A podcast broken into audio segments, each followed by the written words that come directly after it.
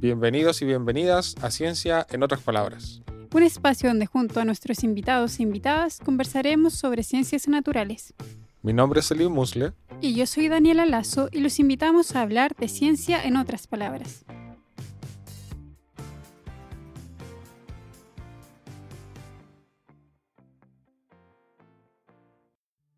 Comenzamos una segunda temporada de Ciencia en otras palabras Queremos agradecer a todas las personas que nos escuchan y les mandamos un abrazo muy grande. Le enviamos también un saludo especial a Felipe Gamonal, quien ilustró las portadas de nuestros episodios de la primera temporada. Les queremos comentar que nos cambiamos de casa. Ahora nuestro podcast está hosteado en Transistor. Pueden seguir escuchando nuestros episodios en sus aplicaciones para podcast favoritas o en cienciaenotraspalabras.transistor.fm. Por otro lado, La Ciencia de la Ballena ahora es un show de podcast por sí solo, así que pueden buscarlo como La Ciencia de la Ballena. En el episodio de hoy hablaremos sobre fósiles, qué son, cómo se forman y qué pueden contarnos sobre el pasado. Hablaremos también sobre paleontología y cómo esta ciencia nos permite conocer sobre el ambiente y la vida de la Tierra prehistórica. ¿Habrán sido tan parecidos los dinosaurios a como los vemos en películas como Jurassic Park? Para hablar de eso y mucho más, Hoy contamos con la compañía de Andrés Solorzano, ingeniero geólogo de la Universidad Central de Venezuela y estudiante de doctorado en Ciencias Geológicas de la Universidad de Concepción. Hola Andrés, ¿cómo estás? Muy bien, gracias. ¿Y ustedes? Hola Andrés, bien. Me alegro. ¿Sobrellevando aquí la cuarentena? ¿Cómo se lleva la cuarentena por allá, Andrés? Tranquilo, en casa, trabajando con lo que se puede.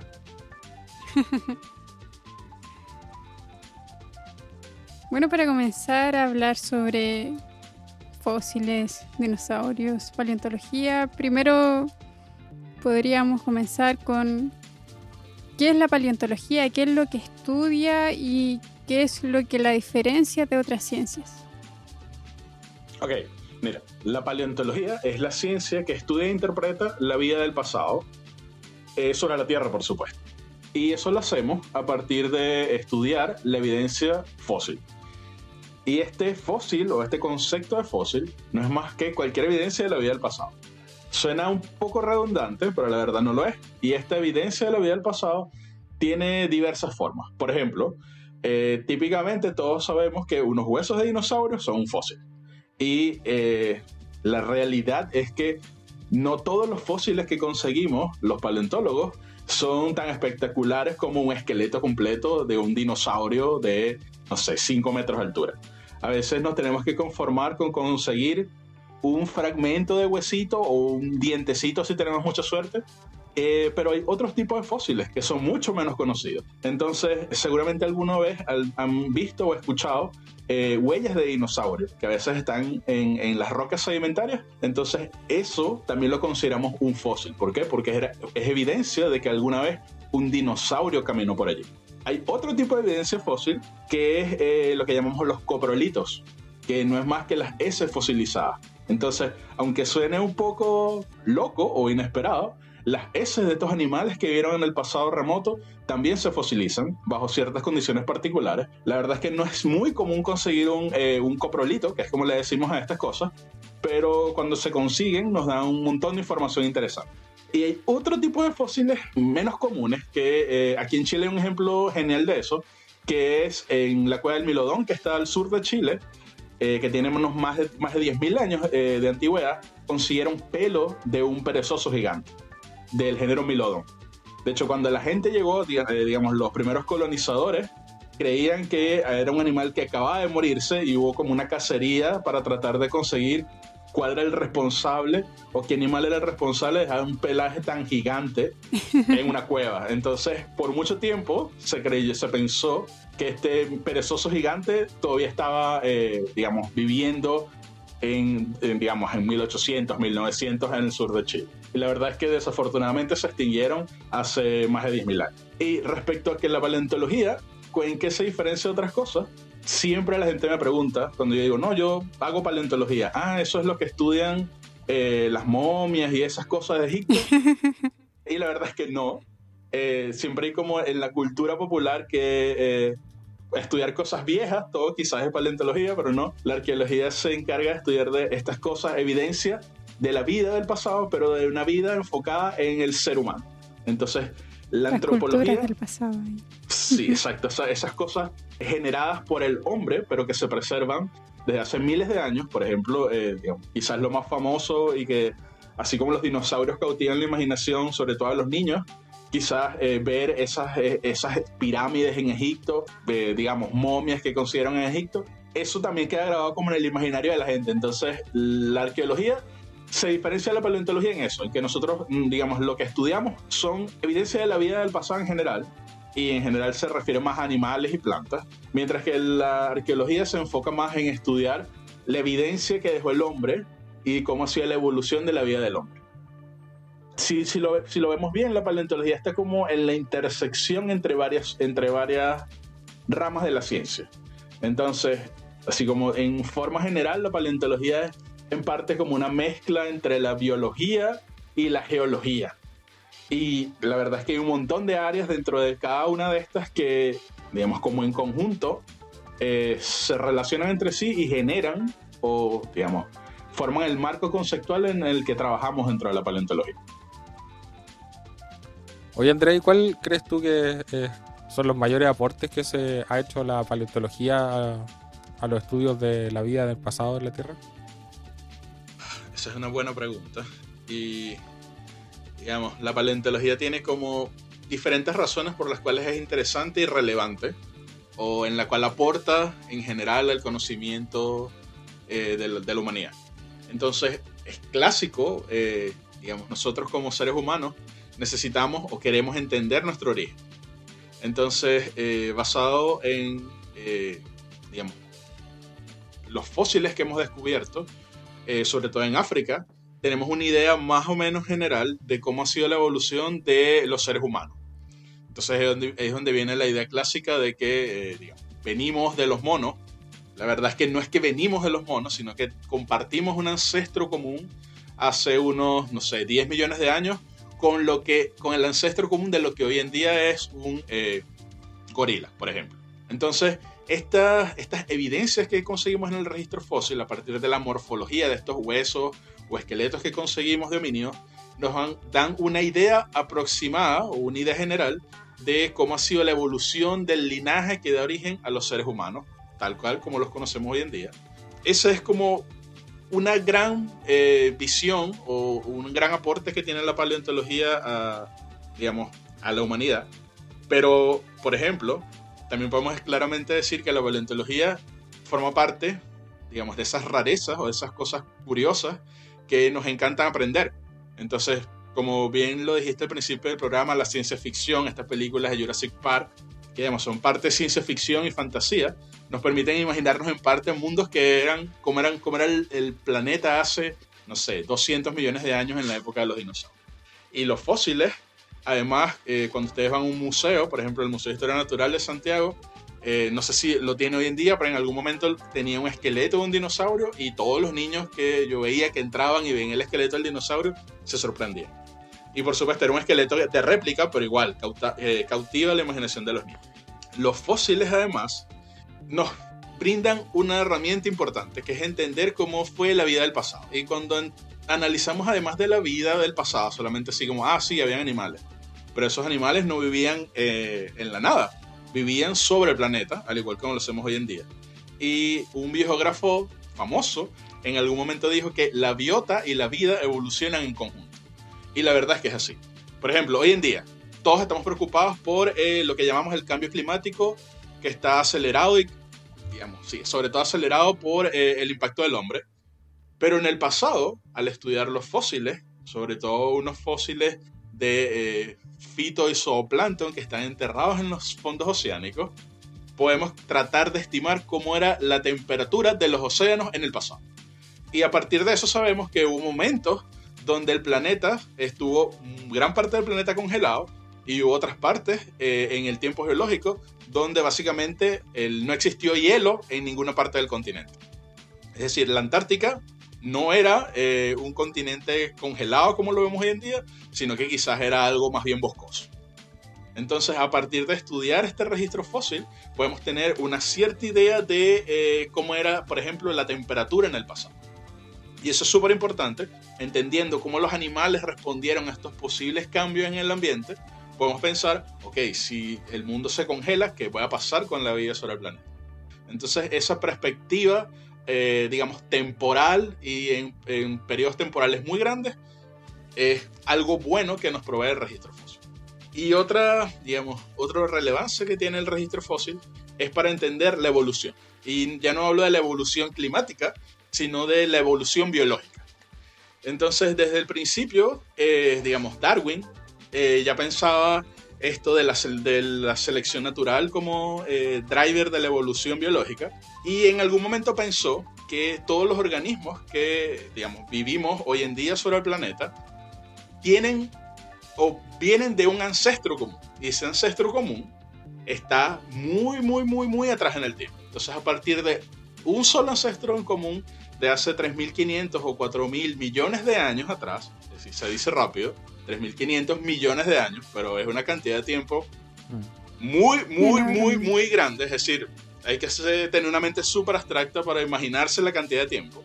3.500 millones de años versus 80 años, que es como la expectativa media de la vida de un ser humano. Entonces, e, esa perspectiva del tiempo también es súper útil para entender eh, los procesos evolutivos de, dentro de la evolución biológica, por supuesto. Y de hecho, los fósiles forman parte de, las, de varias líneas de evidencia que nos han llevado a incrementar nuestro entendimiento de cómo funciona la evolución biológica. Entonces, digamos, los fósiles los podemos estudiar de múltiples maneras, de, desde múltiples visiones, nos ayudan sobre todo a entender esto, cómo era la vida en el pasado. Y hay otra cosa que, digamos, una más que tienen los fósiles es, por ejemplo, todos tenemos en nuestra mente que los dinosaurios existieron y que de repente cayó un meteorito y extinguió a los dinosaurios. Entonces estos procesos de extinción, sobre todo esas extinciones en masa, las conocemos porque están preservadas eh, en el registro fósil. Entonces, aunque todos conocemos que los dinosaurios se extinguieron hace 65 millones de años, probablemente porque eh, cayó un meteorito en Yucatán, lo que hoy en día es cerca de México, hay al menos cinco grandes extinciones. Y a lo largo de esas cinco grandes extinciones ha habido como un reemplazo de fauna. Y gracias a esas cinco grandes extinciones, estamos hoy en día como estamos. Es decir, nosotros, los mamíferos, homínidos, eh, dominando el planeta es gracias en parte a esas eh, grandes extinciones. Y hay otro como utilidad o relevancia que tiene el registro fósil que se llama bioestratigrafía. Y quizás, digamos, para las personas en general no sea tan relevante, pero los fósiles, como sobre todo, digamos, son súper comunes en los medios marinos. Imagínense todo ese, ese plancton, ese fitoplancton que está en el, en el océano, esas alguitas chiquiticas eso está compuesto por un montón de microorganismos y muchos de esos microorganismos tienen un esqueleto de carbonato de calcio, es decir, una conchita de calcio. Y esa conchita se fosiliza. Y estos organismos tienen una característica que están ampliamente distribuidos sobre el planeta. Entonces, al analizar cómo se llamaba esa especie que tenía esa forma de conchita particular, podemos saber probablemente en qué periodo de tiempo vivió ese animal. Y si conseguimos ese animalito en una roca particular, podemos saber, ah, ok, es que la roca tiene 20 millones de años. Y eso, para las personas normales, no tiene ninguna utilidad, lo reconozco, incluso como geólogo. Pero, por ejemplo, en la industria petrolera, eso es súper importante. Porque cuando perforan un pozo, la gente que va perforando el pozo saca el sedimento y ve, ah, ok, esta roca tiene tal animalito que se llama foraminífero, por ejemplo, y este foraminífero tiene 20 millones de años pero ellos saben que ellos tienen que seguir perforando porque la roca donde van a conseguir el petróleo tiene 33.5 millones de años. Entonces ellos perforan la roca hasta que consiguen el animalito que es índice de esa edad 33 millones de años. Entonces ahí cuando llegan a ese nivel, ellos dicen, ok, aquí es donde está el nivel donde hay petróleo. Ese es el nivel de interés para nosotros en el petróleo. Entonces, digamos, en general no es tan importante, pero sobre todo para la industria del petróleo o del gas que hay acá en Chile es súper importante. Es súper importante y se nota que es una herramienta vital para el estudio de la paleontología. Y todos tenemos más o menos una idea de qué, qué es un fósil, pero igual te queríamos preguntar ¿Qué son los fósiles? ¿Cómo se forman? Me imagino que, que no todo es fosilizable, no sé si existe esa palabra, que no todo Sí. se fosiliza y quizás no en todo el ambiente es fácil que se fosilice. Entonces, Exacto. ¿nos podrías contar un poco más sobre eso? Formalmente un fósil es eh, cualquier evidencia de la vida del pasado. Y que en general, ponemos la aclaratoria, porque la basura de ayer es una evidencia de la vida de ayer. Y la basura de ayer no es un fósil. En general es cualquier evidencia de la, de la vida del pasado, biológica, pero que tenga más de 10.000 años de antigüedad. Eso es como por una regla general. Entonces hay por lo menos fósiles que se consiguen en cuevas de hace 8.000 años y eso lo llamamos que son subfósiles. Es decir, no llegan a ser fósiles. Y hay innumerables formas en que se produce la fosilización. El, fósil es lo que conseguimos hoy en día. Pero desde que ese organismo era vivo hasta que lo conseguimos hoy en día, entra en juego un proceso que se llama tafonomía. La tafonomía, eh, digamos, esa palabra lo que significa es como el proceso de la muerte. Y de hecho ese proceso empieza una vez que un organismo se muere hasta que entra en un sedimento. Y para explicarme mejor, imagínense que ustedes van al, al campo y consiguen un perro muerto. Y eso ocurre todo el tiempo, porque todos los animales eventualmente eh, mueren o morimos. Y no solo los animales, sino las plantas igual. Que es, algo se muera es algo que ocurre comúnmente en la naturaleza. Ahora imagínense ustedes que van un mes después y ven dónde estaba el perro muerto. Lo más probable que es que van a ver eh, eh, la degradación que los gusanos básicamente se están comiendo el perro. No es agradable, por supuesto que no, pero es el proceso natural. Otros organismos se alimentan de ese perro. Y cuando pasan, imagínense, van a tres meses después, probablemente lo que queda del perro es un dientecito o un fragmento de hueso y ya no va a estar en la posición anatómica en que vive el perro, es decir, con los dos brazos, digamos, cerca, conectado a otros huesos, sino que probablemente va a estar disgregado. Entonces, todos esos procesos son los procesos tafonómicos, que llegan desde la muerte del organismo hasta su disgregación.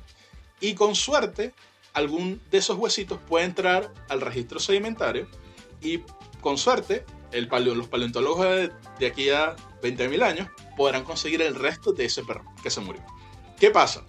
Si nosotros nos imaginamos cuántas especies de animales y plantas viven hoy en día sobre la Tierra, sabemos que son millones. Por ejemplo, de animales, sabemos que hay, no sé, 10 millones de, especies, muchas que ni siquiera se han descrito aún. Ahora imagínense que eso es en este momento del tiempo, hay 10 millones de especies. Ahora digamos que a partir de hace 550 millones de años comienza lo que llamamos el fanerozoico, que es la vida visible. Es lo que también otra gente lo conoce como el cámbrico. Es un momento donde hubo una gran explosión de eh, animales y plantas, perdón, de animales, de plantas no, de animales. Y esos animales eventualmente, digamos, dieron origen a los animales que conseguimos hoy en día. Imagínense entonces que había en el cámbrico, en un momento del cámbrico, 10 millones de especies. Y eso imagínense por cada, no sé, 50 mil años, un millón de años, multiplicado por 560 millones de años, es una cantidad de miles de millones de especies que han existido a lo largo de la historia del planeta. Y la situación, afortunada o desafortunadamente, es que probablemente el 1% de todos los animales y plantas que han existido a lo largo de la historia se preservan en el registro fósil. Es decir, nosotros tenemos una aproximación de, imagínense que tienen una rompecabezas de mil piezas, ustedes tienen una pieza o 10 piezas.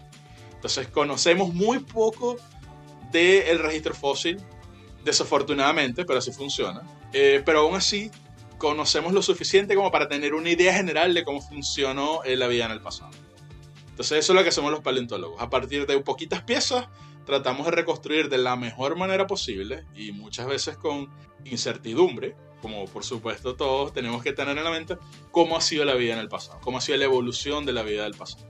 Súper interesante ese proceso y también eso de la incertidumbre que, con la que hay que lidiar en el, en el área de la paleontología, porque no es, no es menor. Sí, eso siempre hay que tenerlo en cuenta porque, digamos, está presente. A pesar de que, no- que nos gustaría tener así como todos los animalitos que existieron, evidencia de ellos, desafor- desafortunadamente no es así. Por eso, cada fósil eh, es como un tesoro. Y no porque valgan un montón de dinero, porque la verdad es que no, pero sí porque nos brinda así como una ventanita al pasado. Cada vez que uno va al campo y consigue, imagínense, un cráneo, es así como, ok, nunca ningún ser humano ha visto en su vida este cráneo, pero yo lo tengo en mis manos y yo lo consigo. Entonces esa sensación es como, wow. Y bueno, como dices tú, no siempre se encuentra el ejemplar completo, o sea, a veces pillas, como recién mencionabas, un cráneo, a veces un diente. Entonces yo siempre me he preguntado, ¿cómo hacen la reconstrucción del animal? o de la planta. Esa es una, digamos, todo el mundo se hace esa pregunta. Y la verdad es que el, hay como varias, y como varias aproximaciones a las cuales nos acercamos a cómo era el organismo solo si reconocemos un diente. Imagínate que conseguimos un diente de un ratoncito y ese ratoncito lo que más se le parece es un ratón moderno. Entonces, digamos, potencialmente lo que suponemos es que morfológicamente era muy parecido al ratón muerto. Digamos, en cuanto a su color, por ejemplo, serían completamente todas suposiciones o como licencia creativa. Entonces, cuando la gente los dibuja, tienen, por supuesto, mucha licencia creativa en cuanto a los colores, porque no, no, no hay forma de saber, digamos, sí hay forma de saber en ciertas condiciones particulares, pero en general no, y menos a partir de un diente. Y eso es lo que hacemos. Entonces, si conseguimos, la cosa se pone más difícil cuando conseguimos un diente de un organismo que hoy día no tiene ningún representante, como por ejemplo un dinosaurio. Entonces, en los, no sé, en los 70 conseguían un diente y decían, ok, esto es un dinosaurio, y en ese momento suponíamos que lo más parecido a un dinosaurio era un cocodrilo. Entonces, en las películas hacían los dinosaurios y parecía que tuvieran una piel reptiliana. Pero ahora entendemos que muchos clavos de dinosaurios realmente, digamos, como están más emparentados con las aves, de hecho las aves modernas vamos a decir que son dinosaurios que, que sobrevivieron a la extinción del Cretácico. Sabemos que muchos de estos linajes de dinosaurios tuvieron plumas. Entonces, imagínense, digamos, nosotros nos imaginamos un tiranosaurio como un lagarto gigante con piel escamosa. Pero ahora lo podemos ver como un pollo gigante con eh, dientes de carnívoro. Entonces quizás como que nos daña un poco de nuestra expectativa eh, de animal salvaje que tiene el, tiranosaurio, pero por supuesto que, digamos, cada vez que avanza la ciencia, como en toda la ciencia, sabemos un poco más de estos organismos. Y ahora sabemos, gracias sobre todo a los dinosaurios que han conseguido durante la última década en China, que los dinosaurios definitivamente, digamos, un gran grupo de ellos tuvieron plumas. Y sobre todo los colores, por ejemplo, ahora sabemos, comparando como la estructura microscópica de, eh, de sitios o de fósiles que están extremadamente bien preservados, podemos inferir comparándolo con, por ejemplo, el pigmento que tienen las plumas de ciertas aves, como los colibríes.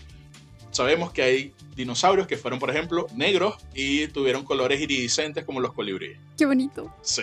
Vamos a tener que hacer de nuevo Jurassic Park entonces. vamos a... Sí con una visión. De hecho, yo, yo tengo un amigo mexicano que él participó como eh, asesor científico de la primera Jurassic Park. Wow. Y él, le preguntaban, ¿cómo, cómo se supone? ¿Cómo, ilustramos un dinosaurio? Y entonces él daba su opinión. Bueno, en ese momento no se sabía nada de que tenían plumas, así que básicamente era como piel de cocodrilo y lo más salvaje posible que pudiese. y hablando de dinosaurios, ya todos sabemos sobre el tiranosaurio rex, el triceratops, el velociraptor, que son como los dinosaurios más famosos que han sido musas, ¿verdad?, de las novelas, de, de las películas. Pero acá en Chile habitaban dinosaurios. Tenemos registro fósil de dinosaurios, cómo eran, cómo se veían, dónde habitaban. Sí. En, digamos, creo que hace, no sé, cuatro años máximo, eh, acá en Chile publicaron en una revista internacional una especie que se llama Chilesaurio Diego Suárez. Entonces el chilesaurio, como su nombre lo indica, es el saurio de Chile, así que le hacen honor a todos los chilenos. Y el Diego Saurese era porque un niño de 7 años que estaba de vacaciones con su papá y el papá era geólogo y lo llevaron, digamos, al terreno y el niño consiguió unos, unos huesitos y esos fueron los primeros huesitos que posteriormente fueron asignados a esta especie género y especie nueva que se llamó Chilesaurio Diego Sauresi. Eh, la cosa es que este dinosaurio de Chile debería ser tanto o más llamativo que un tiranosaurio, y no precisamente por su aspecto. Desafortunadamente, para la imaginación, no era un animal eh, gigante, tampoco era carnívoro. Era un herbívoro que medía, qué sé yo, un tamaño de un, más, un poquito más grande que un pato o un cisne, Pero lo particular de este, de este dinosaurio es que primero viene de una época del Jurásico, donde ocurre la, digamos, como la divergencia de los principales linajes de dinosaurios, que digamos van a ser mucho más comunes en periodos posteriores, más en el Cretácico. Y estoy hablando de 200 millones de años, esa es la edad aproximada que tiene este fósil. Y la cosa es que cuando consiguieron los primeros restos, decían, ok, conseguimos un fragmento de mandíbula, esto es un dinosaurio herbívoro. Después conseguían un fragmento de cadera y decían, ok, esto es un dinosaurio carnívoro. Y la cosa era que decían, ok, tenemos un montón de dinosaurios en este yacimiento que está ubicado al sur de Chile, pero después consiguieron uno que estaba completamente articulado. Y cuando me refiero a articulado, quiero decir que estaba como en, los documentales de National Geographic, estaba el, organismo así como perfectamente preservado, tenía sus, sus brazos y sus piernas y su cabeza en la posición anatómica tal cual como vivía. Y ahí se dieron cuenta, ok, esta cosa sí es extremadamente extraña, tiene parte del cuerpo que parece un carnívoro, pero cuando vemos sus dientes, sí o sí esto es un herbívoro. Entonces, ¿cómo clasificar esta cosa? Fue así como un reto y pasaron un buen tiempo tratando de estrujándose el cerebro de que se supone que era esta cosa, este dinosaurio rarísimo. La verdad es que eh, durante estos cuatro años, en muchos, en muchos trabajos se ha dicho que este dinosaurio chileno, el chilesaurio, es vital para entender cómo ha sido la evolución o las relaciones filogenéticas dentro de los dinosaurios. Así que, a pesar de que no es un tiranosaurio, digamos, tenemos un dinosaurio que es súper importante para entender la evolución de los dinosaurios. Y además, según entiendo, por supuesto no soy especialista en el tema, hay otros restos de dinosaurios, incluyendo dinosaurios como este tipo de los cuellos grandes, que han sido encontrados eh, eh, al sur de Chile igual, en, cerca de Cerro Guido. Por lo que entiendo, todavía no está muy claro qué son, porque probablemente consiguen son estos parte de las piernas, y eso no es como muy diagnóstico para saber qué especie es, pero sí seguro son de estos dinosaurios gigantes. Así que, aunque no lo crean, en Chile existió eh, una fauna de dinosaurios que pudo haber vivido entre los 200 y los 65 millones de años. Qué interesante. Es súper complicado tratar de, de, imaginar estos animales solo con algunas piezas. Me imagino si, si nos encontramos un ornitorrinco fosilizado nos daría muchos dolores de cabeza también porque tiene toda esta mezcla de especies, de un pico de pato, es un mamífero, perdió una cola que parece castor, no sé. Eh, esto es típico como animales raros, o el celacanto, este pez que tiene aletas lobuladas, que, que también se creía extinto en su momento y que se encontró que aún está vivo. Entonces son estas especies tan curiosas que y, que es tan rico encontrarlas porque te ayudan a juntar piezas más grandes que todavía no estaban conectadas. Sí. ¿Sabes que en Argentina hay un ornitorrinco fósil? ¿En serio? Wow. Sí. Y al final, eh, digamos, como parte o como una herramienta que utiliza la paleontología es la anatomía comparada. Que es básicamente comparamos el dientecito que yo tengo fósil, que yo sé que viene hace 20 millones de años, y lo comparo con la morfología de un organismo moderno. Entonces en Argentina consiguieron un dientecito un dientecito, no creas que es que consideran parte del pico, no, un dientecito. Y a partir de esos restos dijeron, ok, esto es algo que lo que más se le parece o lo que está más relacionado es un ornitorrinco. Entonces, ahí es donde vienen como estas eh, relaciones biográficas, en donde nos imaginamos cómo los animales vivían en el pasado y cómo los continentes posiblemente estaban conectados, es decir, Sudamérica, Antártica y Australia en algún momento estuvieron conectados. Es lógico pensar que en algún momento, hace, no sé, 50 millones de años, nosotros podíamos irnos caminando de aquí a Australia. Por supuesto que seguramente era un camino extremadamente largo, pero se podía. Y los animales lo los animales y las plantas.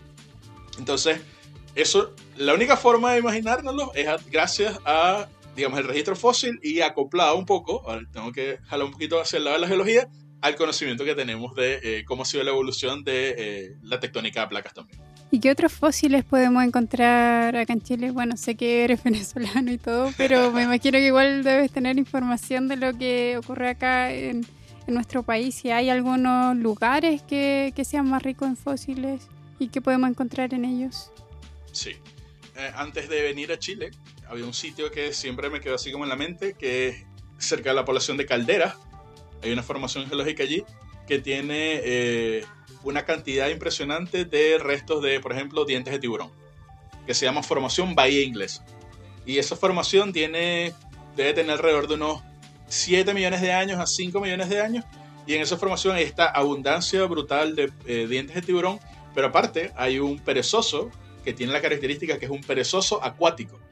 Entonces imagínense, todo el mundo nos imaginamos estas perezas que viven en el neotrópico, por ahí en Panamá, en Venezuela también. De hecho, donde yo trabajaba en Venezuela, nos asomábamos por la ventana y había un perezoso ahí guindando. Y a veces se atravesaban en la vía no, no podíamos pasar con el auto. Había que agarrar, abrazarlo y sacarlo. Entonces, digamos, es como, ya sabemos cómo es un perezoso hoy en día. Pero ¿cómo podemos suponer que es un perezoso y que ese perezoso aparte nadaba? Es súper extraño. Entonces, en esta formación, eh, respecto a los mamíferos, es como súper interesante, sobre todo ese mamífero, desde mi punto de vista. Quizás un poco sesgado porque me gusta estudiar eh, esos fósiles, pero eh, digamos, en general, en Chile está ese sitio, que digamos es como famoso, hacia el sur de Chile, hacia la Patagonia, por el nivel de aridez que, que existe, podemos ver las rocas desnudas. Entonces, si ustedes se imaginan cómo se supone que un paleontólogo consigue un fósil, jamás en la selva amazónica vamos a conseguir nada, porque lo que vamos a ver es el suelo lleno de hojas y unos árboles. Entonces, en general, los paleontólogos vamos a un sitio donde podemos ver la roca desnuda. Y no cualquier roca, tiene que ser un tipo de roca particular que se llama roca sedimentaria. Entonces, nosotros buscamos rocas sedimentarias donde éstas estén bien expuestas y vamos caminando sobre las rocas por muchos días bajo el sol inclemente y a partir de ahí es que conseguimos, si tenemos suerte, el fósil. Entonces, en la Patagonia chilena hay un montón de localidades con registro eh, fósil importante, sobre todo de mamíferos del Mioceno. Estamos hablando de unos 20 millones de años, 20 a 10 millones de años. Eh, en Cerro Guido entiendo que recientemente había un montón de descubrimientos en un periodo más bien del final del Cretácico, incluyendo dinosaurios, recientemente publicaron un artículo con un mamífero chileno más antiguo, que es un par de dientes, pero con una configuración morfológica extremadamente extraña para mí, pero súper interesante, de, de un linaje de mamíferos que no tienen descendientes hoy en día. Están estos, este dinosaurio, el, el chilesaurio, que es súper interesante, pero aquí mismo en Concepción, en la formación quiriquina, acá en, en la isla de Quiriquina y en Lirquén, consiguieron un cráneo y de hecho un esqueleto parcial de un plesiosaurio que recientemente lo describieron como una especie nueva que se llama Arictonectes quiriquirensis. Y, digamos, ya desde mi perspectiva bastante particular, yo estoy trabajando con eh, la fauna de mamíferos que se consiguen, digamos, mamíferos fósiles que se consiguen en, los alrededores de la población de Lonquimay y eh, un poquito al sur de la laguna del Lago. Y ahí hay una fauna bastante interesante de mamíferos de unos alrededor de 17 millones de años. Entonces, Chile está, eh, digamos, a lo largo de toda su extensión latitudinal, está llena de localidades paleontológicas y sobre todo, o principalmente están asociadas más bien a la cordillera principal. Así que, de alguna forma, los Andes facilitan eh, la preservación de estos fósiles. Y tú hace poco describiste un nuevo fósil. ¿Nos puedes contar un poco más sobre, sobre esta especie? De hecho, de hecho fueron dos. Hay uno en Lonquimay que se llama Protipoterium concepcionensis, que es un animal que pertenece a un orden que se llama notungulado, que de hecho lo que más se parece son a los caballos modernos, digamos, eso es lo que está más cercanamente relacionado. Y ojo, cuando digo cercanamente, quiere decir que son completamente diferentes, de hace mucho que divergieron, pero eso es lo, lo más parecido. Y ese orden de notungulados fueron como el grupo de mamíferos más exitosos en Sudamérica eh, durante los últimos 60 millones de años. De hecho, se extinguieron los últimos hace 10.000 años. Probablemente nuestros ancestros de hace 10.000 años, por ejemplo en el sitio este de Monteverde, convivieron o vieron algún notungulado vivo, porque se extinguieron hace recientemente.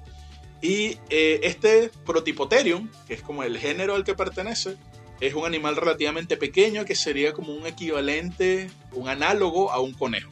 Entonces es un animal pequeño, básicamente, pero ecológicamente importante. Y en el otro trabajo, digamos, describimos una fauna de ratoncitos, eh, que quizás no son tan llamativos, pero igual ecológicamente importantes, en la laguna del lago. Y allí eh, describimos una especie nueva de un ratoncito que se llama Luanthus solpanguei. Y eh, digamos, ese nombrecito, solpanguei, tiene que ver es con, eh, digamos, lo conseguimos cerca de la laguna del Laja, en una zona históricamente, no sé, importante. Y ese dientecito, o ese, ese nombre que le colocamos, Solpanway, lo que se refiere es una entidad mitológica de la cosmovisión mapuche que habita en los lagos, que es como una forma de una sirena, un tritón, y cuida los lagos. Entonces, como en honor a eso, bautizamos eh, la especie. Qué bonito. Súper interesante también esa área de la nomenclatura que se usa para los fósiles, que en realidad es la misma que se usa para las especies que habitan actualmente. Sí. De hecho, podemos hablar otro programa nada más de eso. Porque es como, como, ¿por qué esas cosas se llaman como se llaman? Porque tú dices, sí, eso es tiranosaurio rex, pero ¿por qué no lo llamamos, no sé, lagarto grande y ya? Claro. Es como una forma en que nos comunicamos, digamos, como que estandarizamos nuestra comunicación. Oye, eh, Andrés, además de estas descripciones recientes de, esas especies, ¿nos podrías contar un poco más sobre tus últimas investigaciones o, a grandes rasgos un poco de qué se trata tu tesis, como para ir conociendo un poco más tu trabajo? Sí. La idea principal del trabajo es estudiar una fauna que florece en, este, en la cordillera como entre los 36 y 38 grados de latitud, vamos a decir, entre la laguna del Laje y Lonquimay, sobre la cordillera, la cosa es que en, estas, en esta zona, a lo largo del tiempo, se ha reportado que hay no una, sino diferentes niveles con fósiles, que tienen una edad que varía entre unos 19 y unos 7 millones de años quizás. Entonces, ¿se acuerdan que les comentaba que la vida y la biota evolucionan en conjunto? Entonces, entre esos 19 y 7 millones de años, lo que suponemos a partir del registro eh, geológico es que los Andes se elevaron. Entonces, quizás estos animales vivieron en esta, en esta zona durante un periodo de, eh, así, de cambios cataclísmicos. Digamos, lo vemos nosotros en nuestra mente, pero quizás fueron cambios graduales que ellos experimentaron hacia quizás un ambiente más bien de plano, ahora tener una montaña, digamos, relativamente elevada. Entonces, esos potenciales cambios que vivieron estos animalitos como respuesta al alzamiento de los Andes, deben haber dejado alguna señal en la morfología o en las características que tenían estos organismos. Y la idea general era, si tenemos un montón de fósiles, imagínense, cada 3 millones de años, yo puedo ver, ok, hace 19 millones de años se dominaban las formas que parece que vivían más en un bosque. En 15 millones de años pareciera que dominan las formas que viven en bosque, pero parece que hay unos que podrían vivir más en ambientes abiertos, como tipo una sabana. Y quizás en 7 millones de años tenemos que una predominancia de solamente organismos que pareciera que viven en ambientes abiertos. Entonces eso nos, de alguna forma nos indicaría, viendo los fósiles, cómo fue el, la evolución de los Andes. Entonces, eventualmente, digamos, llevo la información del registro fósil para poder interpretar cómo ha sido la evolución tectonosedimentaria de los Andes. Entonces, esa es como la idea general. Desafortunadamente, no sé si llega a una conclusión tan genial como esa, pero esa, era la idea general. Porque la cosa es que en el papel yo tengo, yo quisiera tener fósiles de todas las edades, pero eh, conseguir fósiles es todo un desafío. Yo pasé 21 días eh, en el terreno, donde en teoría hay fósiles, sin conseguir ni un fragmento de un huesito. Y el día 22, después de que ya estaba extremadamente frustrado, empezamos a conseguir cosas. Y de hecho, lo primero que conseguimos fue la mandibulita de, lo que describimos como Luantus solpanway. Entonces, lo primero que describí era una especie nueva. Eso fue lo primero que conseguí. Pero en general, eh, digamos, la paleontología como todo requiere mucha paciencia. Hay veces que para poder, eh, digamos, describir un hueso pasan años y a veces uno necesita, en la mayoría de las veces, ayuda de otro colega que quizás tiene una visión un poco más complementaria de la que, de la que nosotros tenemos. De hecho, en un diario hacían mención de que pasaste 22 días arrodillados buscando el fósil. Sí, cuando lo leí dije no. Mil cosas y ella solo se le quedó eso. Que pasé 22 días arrodillado. No, fue, no es tan así. Pasé 22 días buscando fósiles. Ahora, como son tan pequeñitos, el, el, dientecito o la mandibulita mide un par de centímetros. Por supuesto no tenemos visión de rayos X, así que en gran parte del tiempo estamos gateando básicamente. Eh, sobre todo cuando conseguimos así como un huesito grande, probablemente alrededor hay más. Entonces ahí nos tiramos al piso y pasamos un buen rato buscando. No es que pasamos 22 días de rodillas, pero algo parecido. bueno Andrés, O sea, muchas gracias por contarnos tanto de la paleontología, de los fósiles y, y de tu experiencia también. Estamos muy contentos de haber podido contar contigo y que nos hayas contado sobre tu experiencia en esta área. Gracias a ustedes por la invitación. Eh, ha sido un placer poder compartir contigo y, y con esto ya vamos cerrando el programa. Esperamos que a todos les, les guste y, y que sigamos hablando de ciencia en otras palabras en una siguiente oportunidad. Chao, chao. Chao. Chao.